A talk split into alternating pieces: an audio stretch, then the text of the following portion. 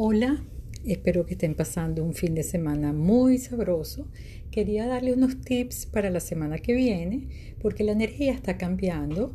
Nosotros venimos desde antes del 30 de agosto con ocho planetas en tierra, había un estelión en Virgo, muchísimas cosas pasando en Capricornio y toda esa energía en un solo elemento, en un elemento tan fuerte y tan concreto como la Tierra, nos tenía puestos como una esquinita con muchas obligaciones, con mucha responsabilidad, con mucha sensación de carencia o, o, muy pendientes de los horarios, de las rutinas, de la dieta, de la alimentación, del cuerpo físico, del sueño.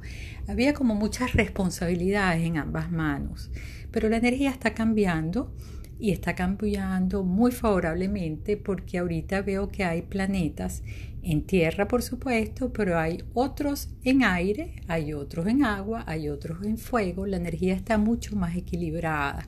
Hay muchos planetas en dupla, están trabajando como en parejita, de a dos, de a dos, de a dos, de a dos. Y eso significa que eh, ya el signo de Libra comienza el 22 de este mes, pero ya Venus y Mercurio están en Libra y nos van preparando como para esa energía de la balanza. La balanza quiere equilibrio, la balanza quiere recordarnos que no estamos solos, que no somos unos entes aislados, independientes y autónomos, sino que es importante conectar con otra persona, es importante ayudar y darle la mano a otro, escuchar a otro, pedirle la opinión a otro o una asesoría a otro, firmar acuerdos con otra persona, tener socios, incluso el matrimonio, son cosas que están bien aspectadas con esta nueva energía. Libra tiene todo que ver con aire, aire es comunicación, es intercambio de conocimientos, de, documentos, llegar a acuerdos donde ambas partes salgan ganadoras. Como dicen aquí, el win-win es muy importante con esta energía tan equilibrada que busca Libra, ¿no?